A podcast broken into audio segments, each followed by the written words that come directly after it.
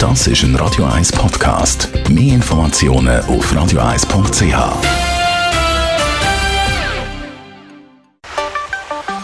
Der Finanzratgeber auf Radio 1 wird Ihnen präsentiert von der UBS. Man kennt es, man schafft mal länger und dann schafft man es nicht mehr rechtzeitig zur Post oder zur Bank. Oder man schafft so wie ich, immer länger und dann hat man immer ein Problem mit diesen Öffnungszeiten. Aber das ist bei den Banken jedenfalls kein Problem mehr. Man kann nämlich online ein Konto eröffnen.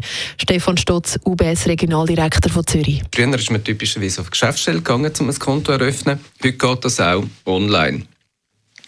Das ist eigentlich ganz einfach. Ein grosser Vorteil, man kann es nicht nur zu Bankschalteröffnungszeiten machen, sondern man kann es halt jeden Tag machen, auch am Wochenende oder am Abend. Und durch das ist man ein bisschen flexibler. Wie funktioniert das? Man geht in den App Store, lädt sich das UBS-App UBS Kontoeröffnungen oben ab, muss logischerweise Nutzungsbedingungen akzeptieren. Dann kann man seine gewünschten Produkte auswählen, gibt die persönlichen Daten ein.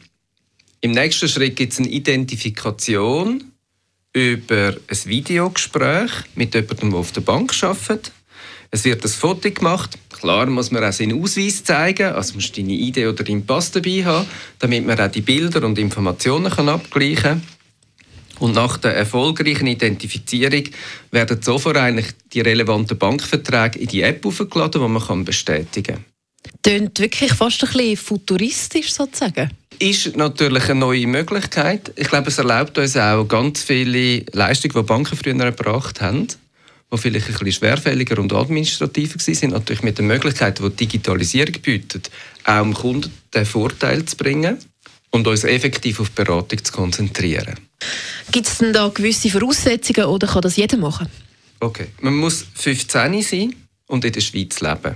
Es braucht ein Smartphone, es braucht eine Mobiltelefonnummer, einen gültigen Personalausweis und einen Internetzugang. Wenn man das alles hat, kann man das problemlos am Wochenende machen. Den Beitrag kann man übrigens auch äh, nachlesen auf Radio. Das ist ein Radio 1 Podcast. Mehr Informationen auf radio1.ch.